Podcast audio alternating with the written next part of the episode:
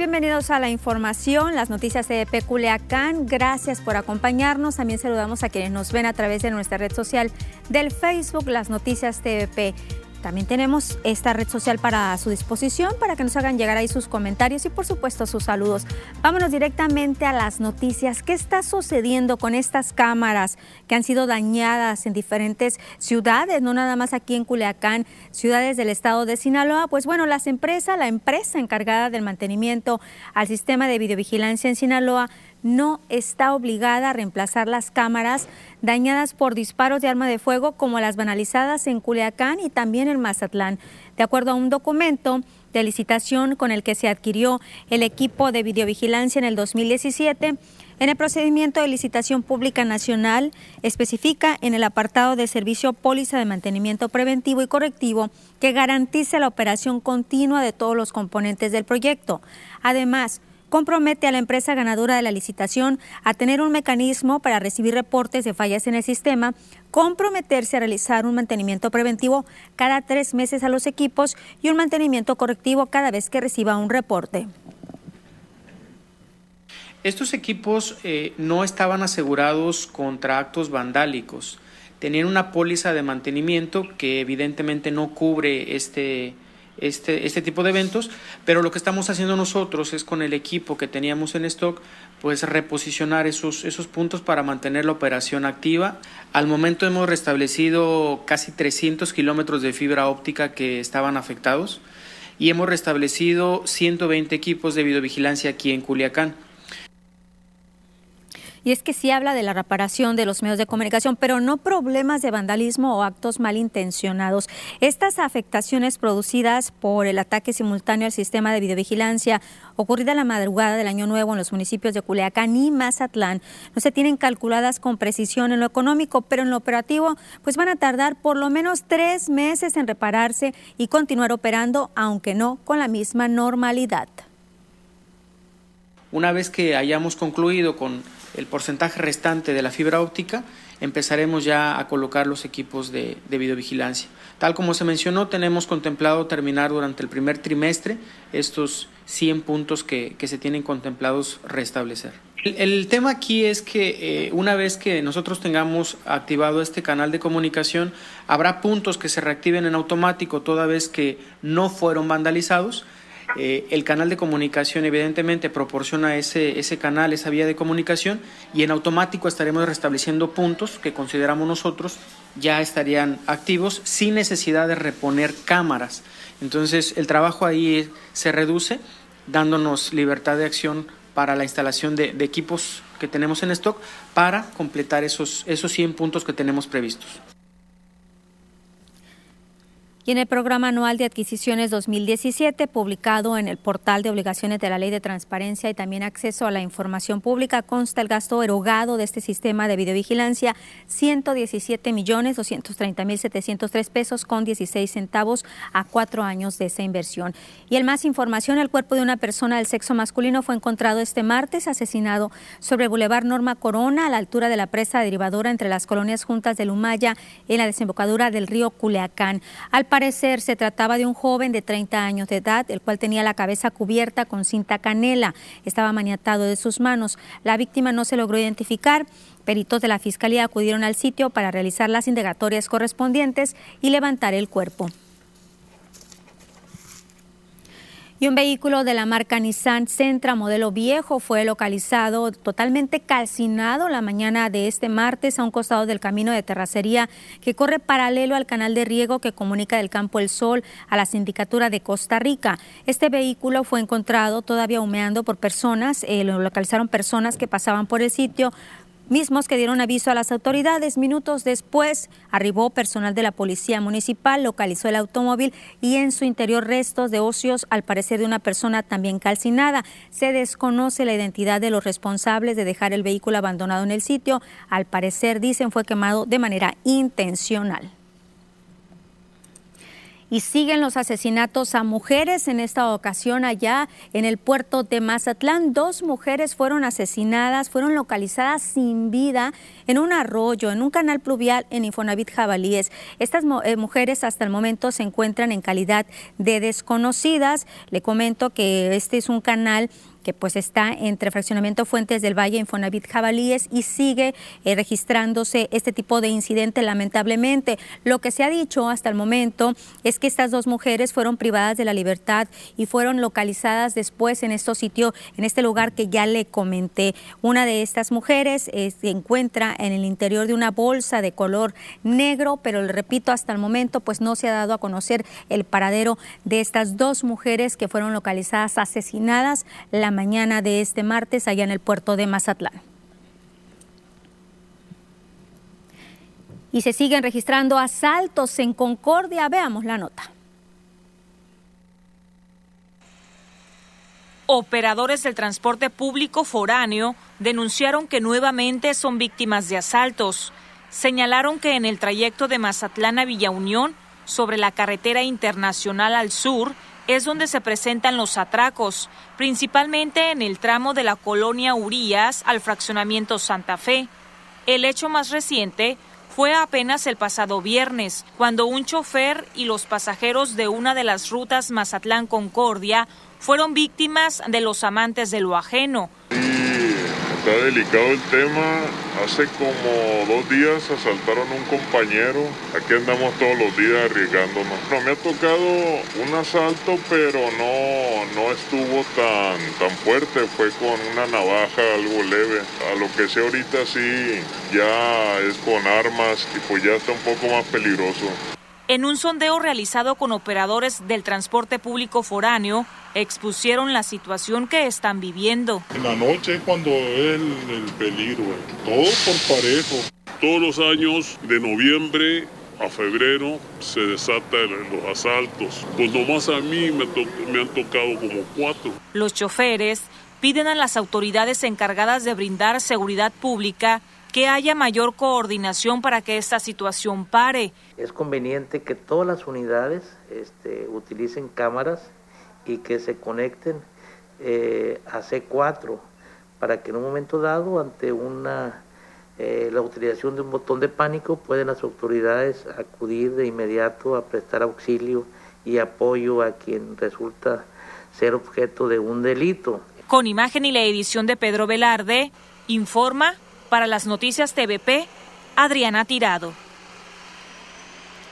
Y es lamentable que la ola de inseguridad pues esté ya en todas las entidades. Veamos lo que sucedió en Zapopan, en Jalisco, una balacera muy fuerte que se registró el día de ayer. La Fiscalía de Jalisco confirmó que esta balacera en el municipio de Zapopan dejó tres heridos e informó sobre el fallecimiento de uno de los presuntos agresores involucrados en este enfrentamiento. Esta balacera ocurrió en una zona comercial en Zapopan, en la cual tres personas fueron heridas por arma de fuego, mientras que un sujeto fue secuestrado se desconoce, no habían dado a conocer, no han dado a conocer la identidad de la persona que fue privada de su libertad.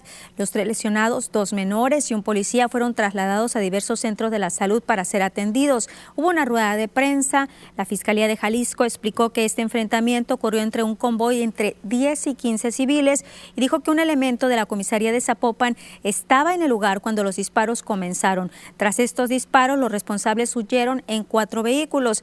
La persona de 22 años indicó a la Fiscalía fiscalía fue localizada posteriormente en un hospital cerca de la avenida Patria, pero ya sin vida. Una persona de 22 años que había sido levantada.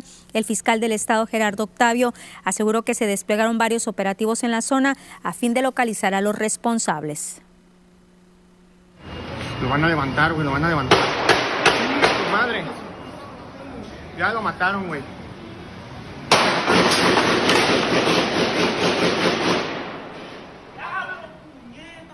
Ahí lo traen, ya lo traen, ya lo traen, ya lo traen, ya lo traen. Sí, sí, ya lo mataron, ya lo mataron.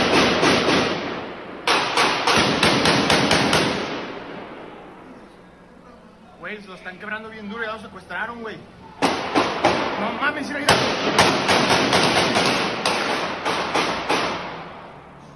Ahí está el. En la camioneta, ya. Ahí lo traen y lo van a echar a la camioneta. No mames, qué pedo, güey. Quiero llorar. No, yo tampoco. Ay, no mames, Solamente las autoridades contaron 100 casquillos de armas cortas y largas, eh, tanto al interior del restaurante como al exterior en esta plaza allá en Zapopan, Jalisco. Y en información generada aquí en el Congreso del Estado, 14 ayuntamientos de Sinaloa votan a favor de expedir la ley de amnistía del Estado de Sinaloa. Graciela Domínguez Nava, presidenta de la Junta de Coordinación Política del Congreso, expresó que al recibir los votos aprobatorios de la mayoría de los ayuntamientos se da trámite ante el Congreso del Estado. Los municipios con voto aprobatorio son Ahome, Choix, Guasave, Angostura, Salvador Alvarado, Mocorito, Badiraguato, Culiacán, Elota, Cozalá, San Ignacio, Mazatlán, Concordia y Escuinapa en relación con la reforma a la fracción vigésima novena del artículo 43 de la Constitución Política del Estado de Sinaloa en materia de amnistía, por lo que con 14 votos favorables y cuatro que dejaron de emitir su voto dentro del plazo asignado, de conformidad con lo que dispone el párrafo segundo del artículo 159, se computan como afirmativos, se declara incorporada al texto de la Constitución Política del Estado de Sinaloa la reforma a la fracción vigésimo noveno del artículo 43 en materia de amnistía y se decreta, va a decretar amnistía en los siguientes casos por los delitos de aborto, por los delitos imputados a personas pertenecientes a los pueblos y comunidades indígenas, por el delito de robo simple y sin violencia, siempre que no amerite pena privativa de libertad de más de cinco años, por sedición o porque hayan invitado, instigado o incitado a la comisión de otros delitos, formando parte de grupos impulsados por razones políticas con el propósito de alterar la vida institucional, por los delitos contra la salud en la modalidad de narcomenudeo. La Fiscalía General del Estado de Sinaloa va a solicitar a petición de la persona interesada o de oficio la aplicación de esta ley, declarando respecto a de sus beneficiarios extinguida el ejercicio de la acción penal. Acompáñeme a una primera pausa. Al regreso hablaremos del COVID. ¿Qué dicen de este virus? No salió de laboratorio.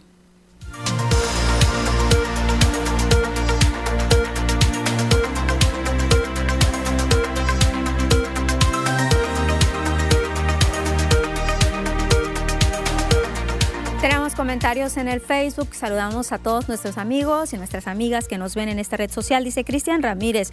Muy buenas tardes. La noticia de El sábado le volvimos a solicitar al alcalde la liberación de las calles del centro de Culiacán. No es justo que a los MIPIMES en el centro nos sigan limitando y obstruyendo las vialidades. Gran repudio ver al alcalde en un acto proselitista en un lugar que tanto ha dañado que de veras piensa que haciendo precampaña aquí le favorece. José Alfredo Anguiz, Lupita, buenas tardes, bendiciones, gracias, ¿cómo están? César Díaz, buenas tardes. Sandra, Aide Huerta dice, buenas tardes, la calle 24 de junio en la colonia 5 de mayo está en pésimo estado, la mayoría de los que la habitan son personas mayores, mínimo que la raspen para evitar algún accidente, además el camión recolector de la basura tiene meses sin pasar por el mal estado de esta vialidad. Señora Carmen Córdoba dice, muy buena tarde Lupita, aquí como siempre viendo las noticias, saludos y bendiciones, saludos a Miguelito Lugo, Danielito te manda besitos y bendiciones. Gracias, un beso a Danielito. Y le tengo una sorpresa porque Miguel Lugo va a estar conmigo en la información deportiva en un ratito más y con mucho gusto le doy su saludo. De hecho, ya le había anticipado cuando me informó que estaría conmigo. Le dije, la señora Carmen va a ser la más feliz esta tarde. Marcel Rodríguez nos manda una carita. Gracias a todas las personas que nos están enviando sus saludos, sus comentarios y que nos están mirando. Pues qué ola de inseguridad se está registrando. Mujeres asesinadas en el puerto de Mazatlán, balaceras, hablábamos a plena luz del día aquí en Culiacán, balaceras en Zapopan, Jalisco, la inseguridad está todo lo que da a nivel nacional. No hay un lugar, yo creo que se está escapando de esta inseguridad que estamos viviendo tan fuerte y que nos pone en zozobra a toda la población. Regresamos a las noticias.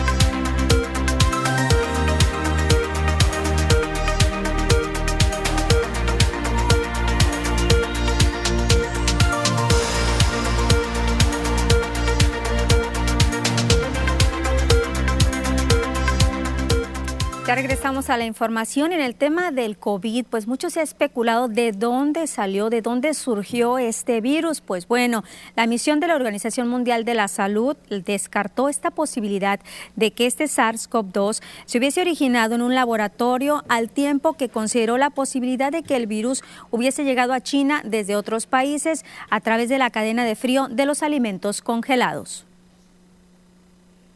The findings suggest that the laboratory incident um, hypothesis is uh, extremely unlikely and to explain the introduction of the virus into the human population. El jefe de la Misión Internacional de Expertos de la OMS, el especialista en zoonosis danés Peter Ben Embarek, consideró extremadamente improbable que el virus hubiese escapado de un laboratorio, tal como sostuvo reiteradamente la anterior administración de Donald Trump. Tras sus 10 días de investigación del origen del SARS-CoV-2 sobre el terreno de Wuhan, el especialista danés aseguró que todo sigue señalando a una reserva de este virus o de un virus similar en poblaciones de murciélagos. All the work that has been done on the virus and uh, trying to uh, identify its origin uh, continue to point towards a natural uh, reservoir of this virus and similar viruses in bat population.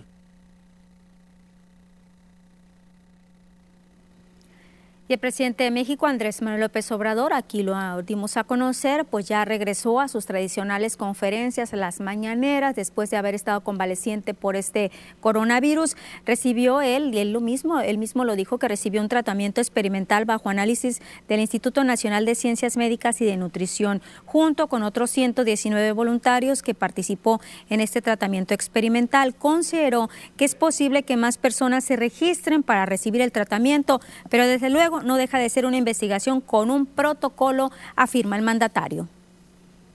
Somos hasta ahora 120 voluntarios que este, nos uh, aplicaron el tratamiento antiviral y lo que permitió que yo eh, sanara es un protocolo de investigación. Ayer me hicieron mi revisión. Este, me sacaron muestras para este, seguir con los exámenes. Es una investigación que llevan a cabo en el Instituto de Nutrición.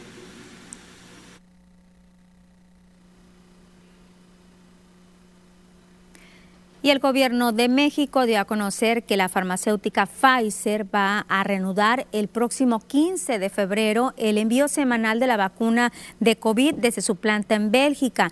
De acuerdo con lo que informó el mismo canciller Marcelo Ebrard, Pfizer enviará 491.400 vacunas a México, las cuales llegarán el 15 de febrero.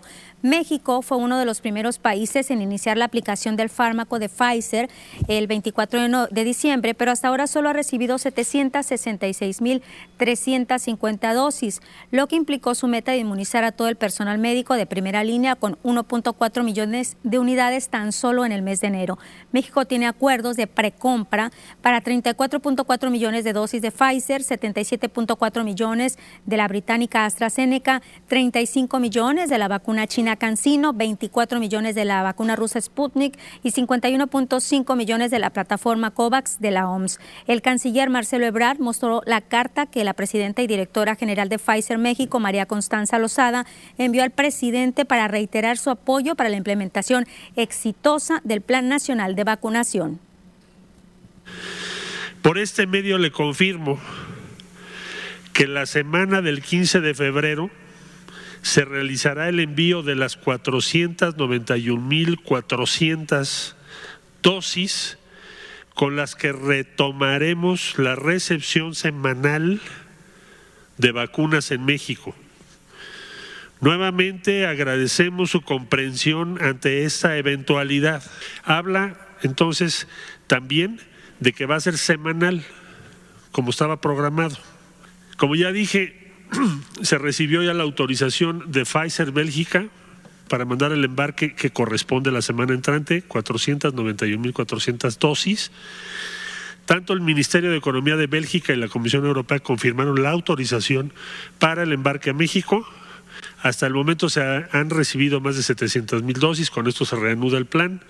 La vacuna es efectiva contra las nuevas mutaciones del virus. Bueno, todo esto es Pfizer, es la siguiente uh, llegada que tenemos ya establecida. Y el gobierno federal ha hablado de una estabilización en cuanto a los casos de coronavirus en nuestro país. Vamos a conocer las cifras, las actuales, como siempre le damos a conocer. Los casos confirmados, 1.936.013 a nivel país, sospechosos 429.370, casos negativos 2.537.017, personas fallecidas 166.731, casos activos 65.789, recuperados 1.501.580. Vamos ahora a conocer Sinaloa qué tanto ha bajado o no ha bajado. Los casos confirmados 31.528, sospechosos 782 fallecidos 4.736 y recuperados 26.027. Por municipios, casos activos, ayer hablábamos un poco más de 800, hoy tienen, eh, tenemos más de 700, 765, de los cuales 110 son en Ahome, 8 Angostura, 4 Badiraguato, 1 Concordia, 0 Cozalá, 438 en Culiacán, 5 en Choix, 7 Lota, 12 Escuinapa, 15 en El Fuerte, 42 en Guasave, 77 en Mazatlán, 4 en Mocorito, 8 en Rosario, 18 en Salvador Alvarado, 1 en San Ignacio, 16 en Sinaloa y 9 en Nabolato. Casos confirmados aquí en nuestro estado, 31.528, pero el mismo secretario de Salud en nuestra entidad, el doctor Efren Encinas Torres, señala que va una tendencia a la baja en el número de casos por COVID. Sin embargo, no es momento de bajar la guardia, advierte el funcionario estatal. Dijo que Sinaloa es una de las entidades que presenta esta tendencia hacia la estabilización y ocupación hospitalaria por abajo del 50%. Desmintió una publicación sobre una discordancia en la plataforma federal con los datos de la Secretaría de Salud en Sinaloa, que proporciona esta dependencia, reiteró que el sistema de salud público, es decir, ISTE, IMSS y la propia Secretaría de Salud, trabajan en una pandemia como un solo equipo. Y si bien se han dado casos, como en la clínica de Lista, en Los Mochis, donde se cuenta con tres camas con ventilador mismas que llegaron a ocupar, arrojando pues con ello una ocupación del 100%, aclaró que en ese momento el Hospital General de Los Mochis registra, registraba cuatro de 19 camas con ventilador ocupadas, las cuales se ponen a disposición de la clínica. Cuando el ISTE no tiene eh, áreas para ingresar a un paciente, lo atendemos en el Hospital General, en este caso de los o puede ser en Mazatlán, o puede ser aquí en Culiacán, etcétera. Pues de tal manera que como Estado de Sinaloa, reitero, existe un porcentaje de ocupación en camas con ventilador de un 34%. Eh, al, al, día 7 sin problemas y no ha variado mucho al día de hoy, 9 de febrero. Es importante comentar esto para no generar una alarma, no generar pánico a la población. Dijo que Sinaloa nunca ha tenido problemas de falta de espacios en los hospitales y que se sigue trabajando de forma constante para que eso no suceda. De señalo y les reitero que no tenemos problemas. Sinaloa nunca ha sido eh, rebasado en ese sentido, algo que nos debe de dejar eh, tranquilos y congruentes es la información que hoy eh, en, en, la mañanera del presidente de la República, donde el propio secretario de Salud expresa a 23 entidades federativas por abajo del 50% de ocupaciones hospitalarias.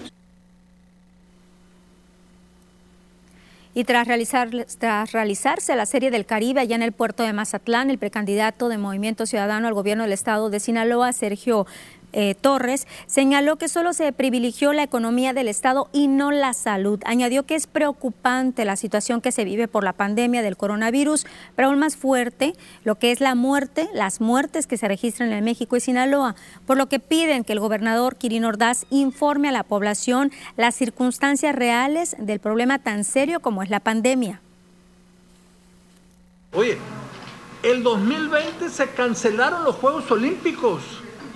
Los Juegos Olímpicos se habían cancelado dos veces en la historia, por las guerras mundiales y hoy por la pandemia. Aquí, chécate cómo estuvo la Serie del Caribe. Eso es lo que la gente dice y lo que yo comparto también, estoy de acuerdo con la gente. Que se privilegió el negocio por encima de la salud y la vida de los sinaloenses. ¿Y quiénes se mueren? Pues los más pobres se mueren. Y en esta conferencia de prensa, pues obviamente iba a tocar el tema político, aseguró que la mejor alianza es con los ciudadanos. Que estamos trabajando, que vemos que vamos creciendo, que mucha gente se está sumando, que gente en los cruceros nos pegue el grito, en las carretas donde venden tacos, la gente en la calle, y ese es el termómetro que tengo yo. Yo estoy eh, bien, estoy tranquilo yendo en alianza con los ciudadanos. Esa es la mejor alianza que puede hacer alguien que anda buscando el apoyo ciudadano, pues ir en alianza con la gente. Así es que si se da, qué bueno, y si no se da, no pasa nada, seguir trabajando, porque yo no le apuesto a los partidos, yo le apuesto a los ciudadanos y a las ciudadanas. Y vamos a retomar este tema de la vacunación del COVID. Hay un pueblo, un pueblo indígena aquí en México, San Juan de Cancuc, así como lo escuchas, San Juan de Cancuc, que se ha convertido en uno de los primeros en desmarcarse de este plan de vacunación del gobierno federal. En las calles de San Juan Cancuc, un pueblo indígena mexicano del estado de Chiapas, las medidas de bioseguridad recomendadas por la Organización Mundial de la Salud para contener el contagio de coronavirus no existen. Asimismo, la posibilidad de que alguno de sus más de 40.000 habitantes se vacune es baja, debido a que sus pobladores, mayormente mayas celtales, dicen tener miedo a enfermarse, pues allí solo se han reportado tres casos de COVID-19 desde el comienzo de la pandemia. Antonio García y Sebastián Santis son solo algunos de los habitantes de este poblado que considerarían no vacunarse ante posibles riesgos. Eh, más que nada la gente, pues ellos no quieren la vacuna porque puede eh, traer efectos también. Muchos hablan de que, que no es buena la vacuna, ¿verdad? El alcalde del municipio, José López López, informó que el pueblo en asamblea ha rechazado vacunarse contra la COVID-19. De esta manera, por el sistema de usos y costumbres con los que se rigen algunos pueblos indígenas, el municipio llegó al acuerdo de que en San Juan de Cancuc no se llevará a cabo la campaña de inmunización contra la COVID-19. Tampoco permitirán que se instale un módulo de vacunación. Contrario a lo que vive San Juan de Cancuc, en Chiapas, uno de los estados más pobres del país, hay alrededor de 8.000 casos y casi 700 muertos. Y mucho peor está la situación en la nación, que se acerca a los 2 millones de contagios y los 170.000 fallecidos por COVID-19. Y personal de servicios funerarios están pidiendo que a este grupo, a este sector de la población, también se les esté aplicando la vacuna de COVID. Hubo un posicionamiento del diputado José Manuel Valenzuela López en el Congreso del Estado en la sesión donde se está solicitando a la misma Secretaría de Salud incluir como grupo prioritario para aplicar la vacuna contra el COVID al personal de servicios funerarios. José Rosario Romero, secretario de la Diputación Permanente, fue el encargado de leer este posicionamiento en el que se destaca que el 40% de los 49 mil empleados del sector funerario han sido contagiados del virus, de los cuales 3 mil han fallecido. Es una cifra a nivel nacional. Se considera que los empleados de las funerarias son otro de los grupos vulnerables y expuestos al virus que no han sido considerados por la Secretaría de Salud para ser vacunados. Se busca visibilizar a un sector de la población que no ha sido tomado en consideración las y los trabajadores funerarios crematorios y crematorios. Los empleados de servicios funerarios se han convertido en otro sector indispensable en la pandemia al estar en contacto con el virus de, con el virus cuerpo a cuerpo tienen el mayor riesgo de contagio. En lo que va de la pandemia, el 40% de las 49 mil empleados del sector funerario han sido contagiados de COVID-19 a nivel nacional y de ellos 3.000 fallecieron, de acuerdo con el registro de la Asociación Nacional de Directores de Funerarias en México. Nos vamos a pausa y al regreso hablaremos de cómo va, cuál es el avance que se tiene de las preinscripciones en línea para nivel básico.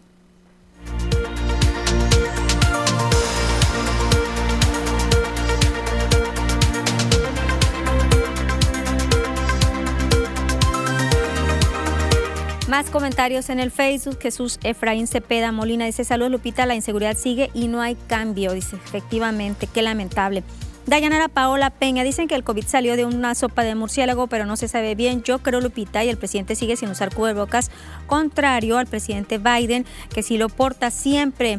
No da ejemplo López Obrador, gracias. Eh, buenas tardes, Lupita, y feliz tarde de martes. Gracias, Dayanara, qué linda por tu comentario siempre.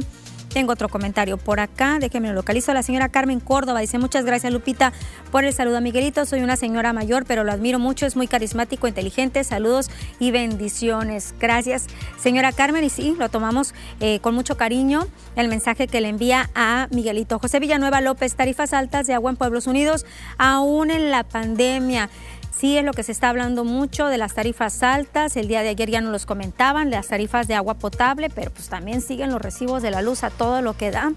Parece ser, ¿verdad?, una situación de insensibilidad porque muchas eh, personas se han quedado sin trabajo, muchas personas también les han reducido su sueldo pero los gastos, los pagos que se tienen que hacer mes con mes o quincena con eh, quincena, ahí están presentes y pues se tiene que estar estirando el dinero. ¿Y qué decir cuando alguna persona ha sido afectada por este virus con medicamentos que son muy caros, algunos de ellos en muchos de los casos donde ya la situación es mucho más extrema, que tienen que llegar a hospitalización?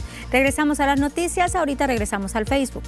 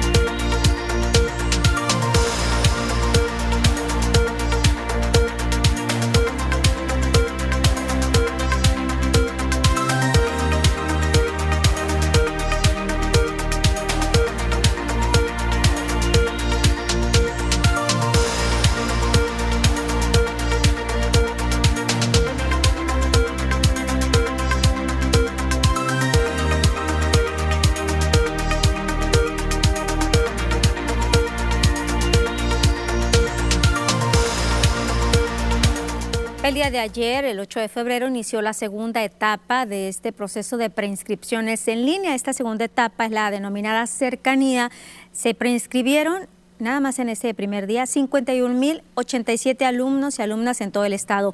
El titular de CEPIC, Juan Alfonso Mejía, comentó que esta etapa que se va a desarrollar esta semana es la más fuerte de las preinscripciones en línea, pues de un registro esperado de 132.000 se contempla la preinscripción del 8 al 12 de febrero de 82.539 alumnos para preescolar, primaria y secundaria.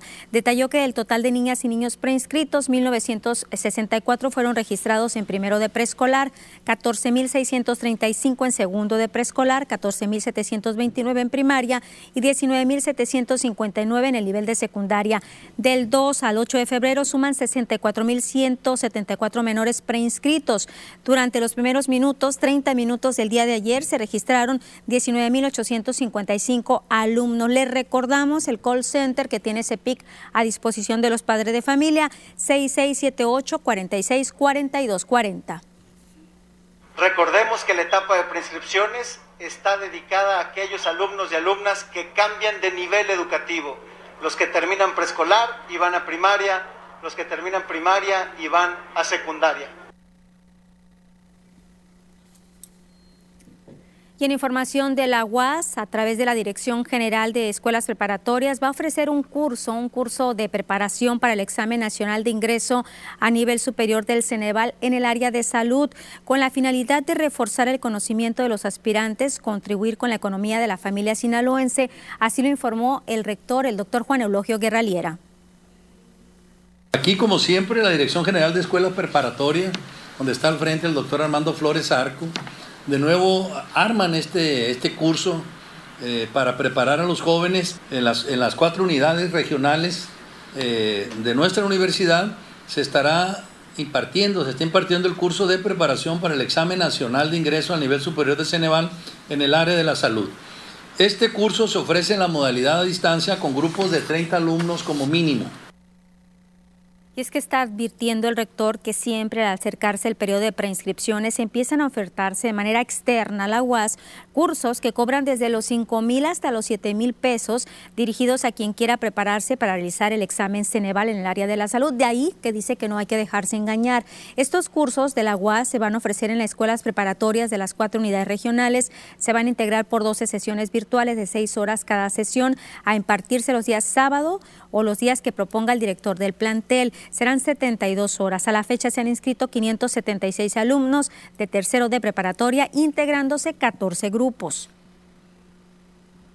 El costo de recuperación, ojo, será de 400 pesos, una cantidad muy diferente a los 5, 6, 7 mil pesos que cobran por fuera y va a estar destinado para el pago de honorarios profesionales a los docentes que lo impartan.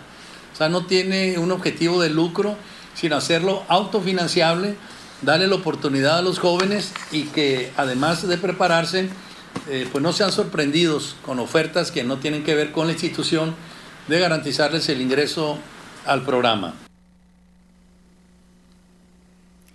Y usted ya pagó el impuesto predial, pues el director de ingresos del Ayuntamiento de Culiacán, Luis Alberto Gutiérrez Carrera, señaló que durante el periodo del primero de enero hasta el 8 de febrero se ha tenido buena recaudación del impuesto predial. Dijo que esto se debe a que la población ve mejoras en la ciudad, por ello están aprovechando también los descuentos del 80% para jubilados, pensionados o discapacitados, el 50% por habitar, 40% por comercio y un 10% adicional por pronto pago hemos tenido una mejor recaudación este 2021 que el 2020, aún lo, con lo que vivimos o lo que estamos viviendo de la pandemia, ¿no? Este, se pudiera pensar que, que, bueno, podría ser menor, porque si la propia ciudadanía no viera beneficio, entonces en cierta manera diría, bueno, pues ¿a dónde se va eso, no? ¿A dónde se va lo que yo estoy desembolsando, lo que yo estoy pagando? Y se lleva una recaudación de 227 millones de pesos, mientras que en el mismo periodo del año anterior se recaudaron 197 millones de pesos. Estamos hablando de una diferencia de 20, de 30 millones de pesos, una, una diferencia superior de 30 millones de pesos solo en el impuesto predial, es decir, en lo que va del, de este periodo del 1 de enero al 8 de febrero, 2021 contra 2020, llevamos 30 millones de pesos más en este 2021.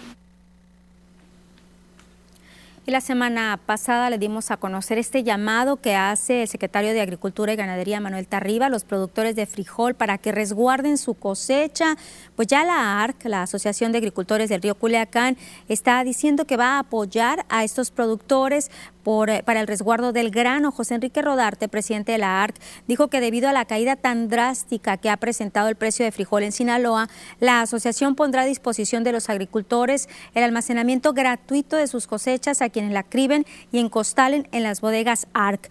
Dijo que esperan que la situación mejore y que el productor pueda vender su cosecha en los precios esperados. En la ARC se está brindando un mes de almacenaje a todo aquel agricultor que lleve su frijol a sus bodegas para que sea cribado y encostalado. Agregó que con estas acciones no se asegura que el precio se incremente, sin embargo sí se pretende que los agricultores pues no caigan en estas negociaciones precipitadas con los llamados coyotes. Y allá en el Congreso del Estado, luego de que la síndica procuradora de AOME, Angelina Valenzuela Benítez, pidiera licencia con carácter temporal desde el 5 de febrero y hasta el 7 de junio, la Diputación Permanente del Congreso dio a conocer el comunicado donde se informa pues de esta vacante. Se expone que por instrucciones del presidente municipal de AOME, Manuel Guillermo Chatman, se envía el acta aprobada en Cabildo aprobando la solicitud de, dimisión como síndica procuradora suplente del Ayuntamiento de Ahome, proponiendo a Maribel Páez. El oficio fue turnado a la Comisión de Puntos Constitucionales y Gobernación para su análisis y se dé inicio al procedimiento de designación de síndico procurador sustituto. Y también allá en el Congreso del Estado se está abriendo una convocatoria para entregar el premio a la doctora, doctora Norma Corona Sapien. En Sinaloa, la Diputación Permanente busca a las mujeres defensoras de los derechos humanos para entregar este galardón con el que se reconoce su labor. José Rosario Romero, diputado y secretario de la Diputación Permanente, fue el encargado de dar lectura a esta convocatoria en la que se solicita y detalla la trayectoria de las mujeres propuestas por diversas instituciones académicas, por colegios de profesionistas y organismos relacionados con la defensa de los derechos humanos. Las mujeres se deben distinguir por promover y defender los derechos humanos, además de contribuir en la sociedad. La recepción de documentos será a partir del 11 al 24 de febrero. El reconocimiento consiste en un diploma y una medalla de oro y se va a entregar el próximo 8 de marzo a la mujer que se distinga o se haya distinguido por contribuir con sus acciones, virtudes, amplia trayectoria y participación en la defensa de los derechos humanos y que a juicio del jurado merezca ser un ejemplo a seguir por las mujeres sinaloenses. Tratándose de mujeres fallecidas, la medalla de oro, doctora Norma Corona Sapien, será entregada a sus familiares inmediatos que sobrevivan. Segunda, el premio Medalla de Oro Doctora Norma Corona Sapien se concederá, se concederá a las mujeres nacidas en el estado de Sinaloa o que tengan una residencia efectiva de más de dos años, con la prescripción de que quien lo reciba no podrá ser postulada en otra oportunidad. Tercera, con fundamento y el más del Congreso del Estado están ah, invitando, están llamando a la Diputación Permanente a una sesión extraordinaria el próximo jueves 11 de febrero. La diputada Graciela Domínguez, presidenta de la Diputación Permanente, explicó que la convocatoria a sesión extraordinaria es para atender seis puntos. Instalar décimo periodo extraordinario de sesiones, la toma de protesta a la comisionada y comisionado de la Comisión Estatal para el Acceso a la Información Pública, expedir la ley de amnistía del Estado de Sinaloa, expedir la ley de fomento apícola y protección de agentes del Estado de Sinaloa, nombramiento de titulares de órganos internos de control, como el Instituto Electoral del Estado de Sinaloa, la Comisión Estatal de Derechos Humanos, Tribunal de Justicia Administrativa del Estado de Sinaloa y el nombramiento de magistradas suplentes del Honorable Supremo Tribunal de Justicia. Nos vamos a un corte, al regreso información deportiva.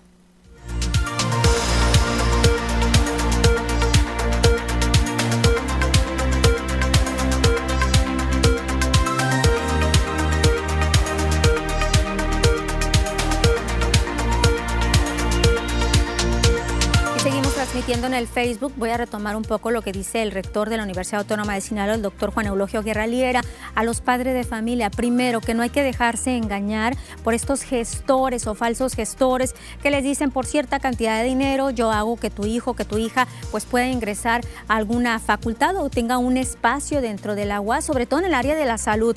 Ahora está hablando ya de que estos cursos que se van a hacer como cada año, cursos de preparación para el examen Ceneval en el área de salud, que hay gente que está ofertando, ofertando entre comillas, estos cursos de 5 mil hasta 7 mil pesos, cuando en la Universidad Autónoma de Sinaloa estos cursos están dando en 400 pesos. Es una cuota pues simbólica, es una cuota muy muy baja en comparación con los otros precios que se están manejando. Entonces hay que tener muchísimo cuidado si usted quiere información verídica, pues métase a la página de la UAS para que usted conozca todos los cursos y la hora en que se van a impartir. Regresamos a las noticias. Ahorita vuelvo al Facebook.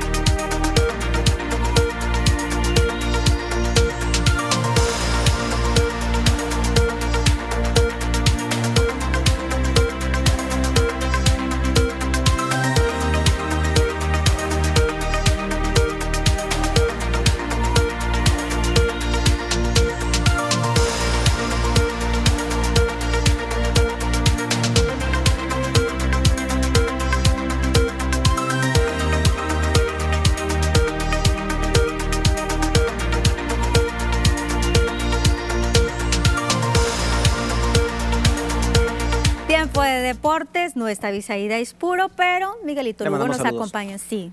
Y a, Saludos y a. Jazmín también. Sí, a supuesto. Tapia. Y a Rominita también. Bueno, y a todo el Y mundo. a Gachela y a ya la ataca. Vámonos a los deportes. Eh, buenas tardes, licenciada. Buenas tardes a usted que está con nosotros. El Gran Pez hoy. Dorados de Sinaloa juega en la Liga de Expansión MX. Jornada número 5. Dorados enfrenta a Cancún, allá en el sur del país. Esto en actividad número 5. Dorados llega a este compromiso en la novena posición de la tabla general con 6 puntos y un partido menos. Ojo a este asterisco. Dorados viene de empatar a ceros contra Tepatitlán, mientras que Cancún lo hace tras empatar a uno frente a Tampico Madero. La cita hoy a las 6 con 5 de la tarde. Futbolista mexicano que arrojó positivo en COVID-19, Héctor Herrera. Así lo dio a conocer el Atlético de Madrid, el equipo colchonero.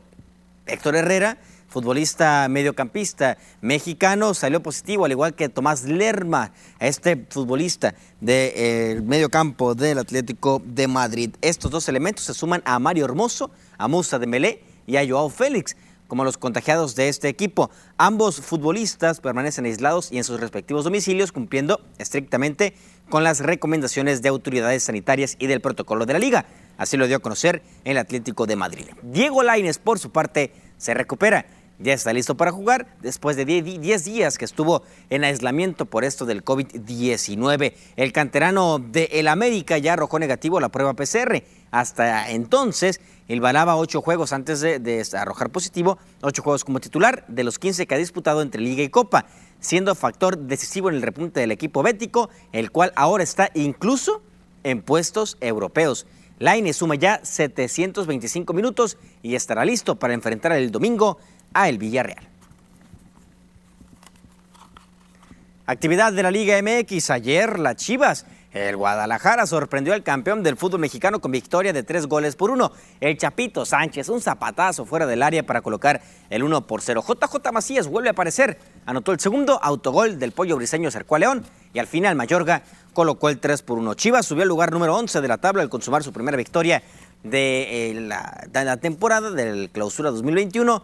Enhorabuena para la afición del Guadalajara y León tiene que caminar. Lugar número 15, el equipo de los Panzas Verdes. La Higuerita, la Higuerita sigue siendo noticia. Recordará usted la promesa que le hizo el gobernador del estado, Quirino Ordaz Copel, a Julio Urias de reconstruir, de remodelar, mejor dicho, el campo de béisbol.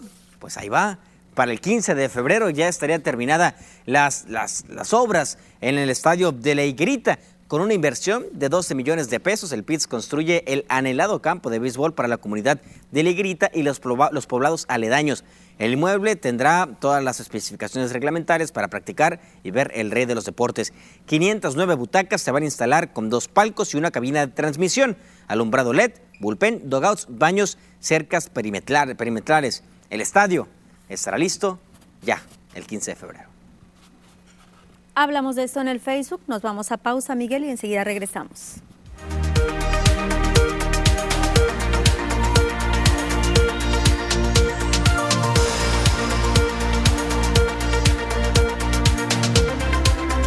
Mira, McDani le manda saludos a Abisaid, nosotros también ya le mandamos. Por acá César Díaz dice, eh, Miguelón, saludos viejón, que siempre ve tu programa. Fierro.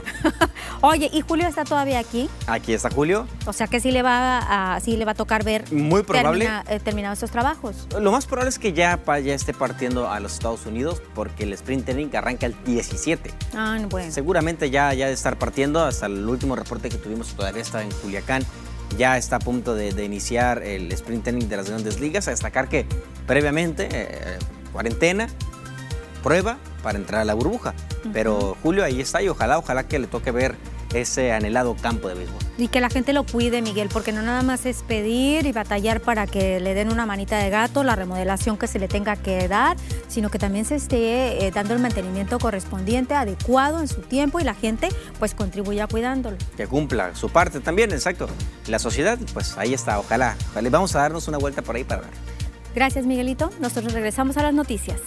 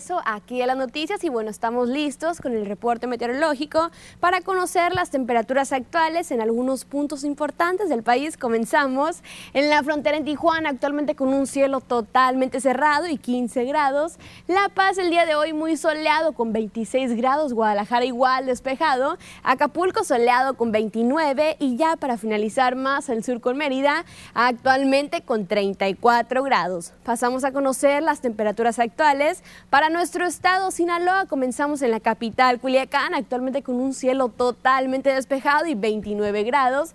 Las precipitaciones que se mantienen al 0%, no tenemos nada de probabilidad de lluvia, la humedad baja al 27% y bueno, ya en la noche se prevén solamente 8 grados para la capital. Guamúchil. Actualmente la condición de cielo también que se mantiene totalmente despejada para Guamúchil y bueno, muy caluroso el día de hoy con 29 grados. Las precipitaciones al 0% y bueno, la humedad todavía más baja, el 17%.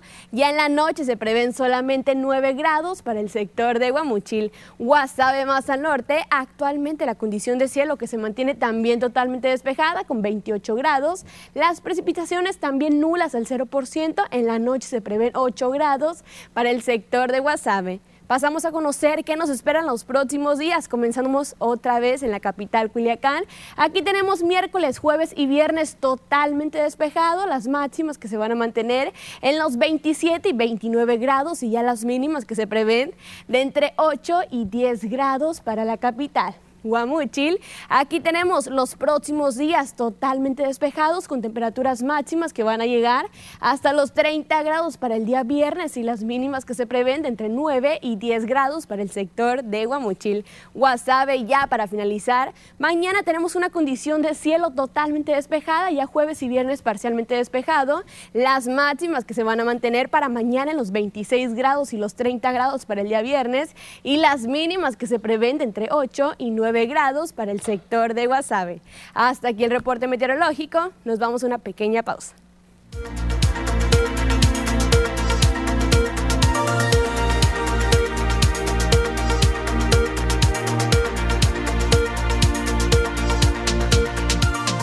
Comentarios en el Facebook, nuestra última parte, Chalinillo López dice que en Pueblos Unidos se ha incrementado el servicio de agua potable de manera descomunal, pero también el desperdicio de agua del canal de riego diariamente se tiene y con pérdidas lamentables. Mark Dani, gracias Mark, eh, Mark por, tu, por tus saludos, también por los comentarios que me hacen. Oigan, diciendo eh, lo que eh, ha comentado hace unos momentos el, secretario de Salud en Sinaloa, el doctor Efren Encinas, sobre la tendencia de casos de COVID que tienden a estabilizarse. No hay que confiarnos, no hay que confiarnos hay que seguir cuidándonos siempre porque de repente vamos a tener estos brotes como el que tuvimos en diciembre. Viene lo de la serie del Caribe, que esperemos que no se empiecen a manifestar ya los rebrotes correspondientes por este evento. Hay que cuidarnos el próximo domingo 14 de febrero. Vamos a ver cómo van a estar operando pues los restaurantes, cómo va a estar la gente eh, eh, comportándose, sobre todo pues tomando en cuenta cómo se comportó en abril del año pasado. Ustedes recordarán con estas largas y largas filas que había en estas empresas de pizzas y en estas empresas también de pasteles que estaban regalando.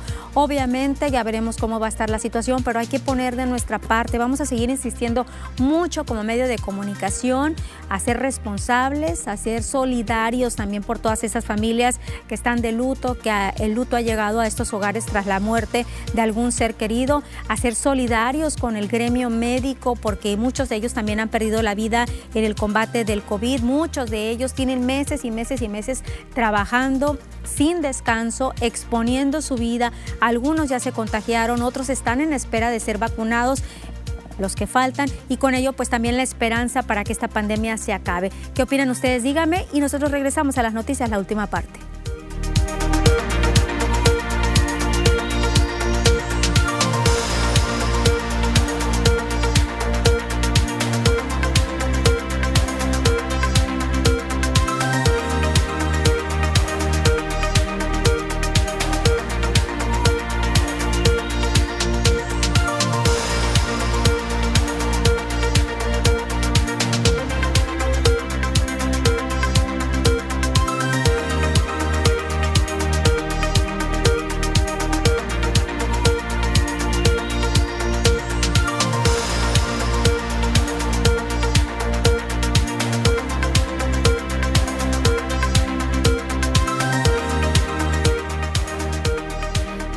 Ciudadana, los habitantes del fraccionamiento Colinas de Lumaya, de la Pico, en la calle específica que Pico de Orizaba, entre Avenida Obrero Mundial y Arboledas, pues están pidiendo que las autoridades les den una raspadita, una nivelación del terreno. Es de terracería y además pues muestran ya una ligera pendiente. También hay quejas, denuncia ciudadana referente al alumbrado público, sobre todo el nuevo sistema de alumbrado público. Ahora ese fraccionamiento Humaya del Súper, donde ha surgido esta denuncia en la calle Doncel entre Caspe y Salvador Alvarado. Desde hace un año dice que estas lámparas de esa calle no encienden, las lámparas que tenían las o las tradicionales, pues es así estaban funcionando. Y comentarios en nuestro WhatsApp. Eh, nos están reportando un problema de salubridad en la colonia Lomas de Guadalupe, específicamente en esquina Río Pánuco y Albert Einstein. Dice que todos los días, dos o tres veces, eh, se lava en esta casa los residuos con heces fecales y orina de seis perros. Es un foco de infección. También en el campo pesquero de Autillos, Saltatan, Abolato, las lámparas ya no sirven, se apagan. Dice esta persona que nos reporta que se están fundiendo. En Agua Caliente hay una denuncia, se puede apreciar un cable que está a punto de romperse y la Comisión Federal de Electricidad no hace nada para arreglarlo. Y también eh, nos reportan una fuga de agua por Leiva, Solano y Carranza de drenaje de un hotel. Dice, buenas tardes, TVP, sigo con lo mismo, esta fuga de agua de drenaje ya tiene meses y nomás vienen y hacen que lo destapan y a los días vuelve a salir el agua. Otra denuncia que nos hacen a través de nuestro WhatsApp, los vecinos de Infonavit Maya, de la calle Doncel entre Casper y Salvo Alvarado, eh, las lámparas, ya lo decíamos ahorita, las lámparas que no están funcionando y hay un cable, una queja de un cable que dejaron los de la Comisión Federal desde hace más de seis meses y se ha reportado muchas veces, pero nomás vienen y no lo arreglan. Nuestro número de WhatsApp 71 6671 7799 46. Ya nos vamos, gracias por su atención.